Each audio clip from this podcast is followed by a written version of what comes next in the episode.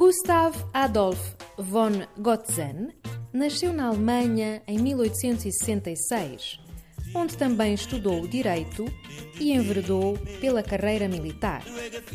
Ficou conhecido como o primeiro europeu a viajar por todo o território do Ruanda. Foi governador da África Oriental Alemã. Gustav von Gotzen faleceu em 1910.